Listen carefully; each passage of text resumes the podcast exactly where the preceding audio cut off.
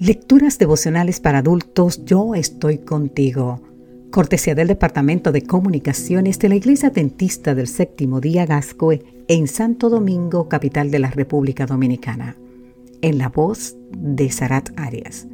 Hoy, 19 de octubre, tenemos seguridad. En el libro de Efesios capítulo 3 versículo 12 nos dice, en quien tenemos seguridad y acceso con confianza por medio de la fe en Él. En el 1870 se celebró un concilio religioso en el colegio de Westfield en Illinois, Estados Unidos.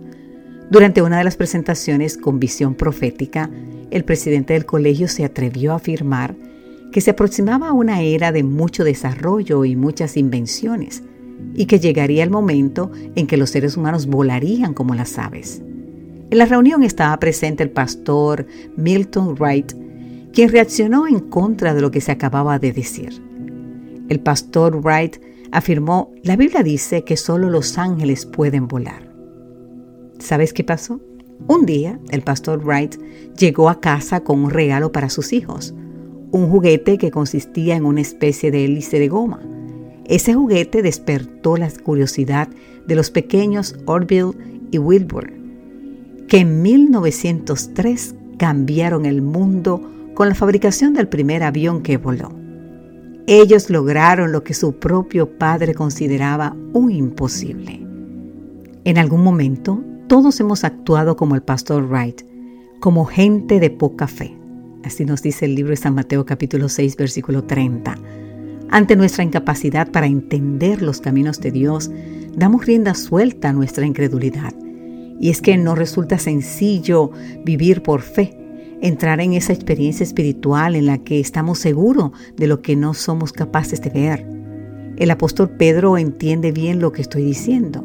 Al ver a Jesús hacer lo que nadie había hecho, caminar sobre las aguas, le pidió al Señor que lo dejara caminar sobre las aguas, a él también. Y Pedro comenzó a andar, andar sobre las aguas, pero al ver el fuerte viento tuvo miedo y comenzó a hundirse.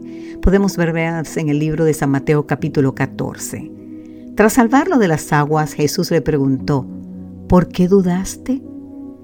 Si Jesús le hiciera la misma pregunta a usted o a mí, querido amigo, querida amiga, ¿qué le responderíamos? Todos dudamos, pero tenemos un porqué. Pedro dudó porque apartó su mirada de Jesús y se enfocó en los fuertes vientos. Su fe se desvaneció cuando ya estaba haciendo lo que parecía imposible. Su fe se derrumbó mientras caminaba sobre las aguas.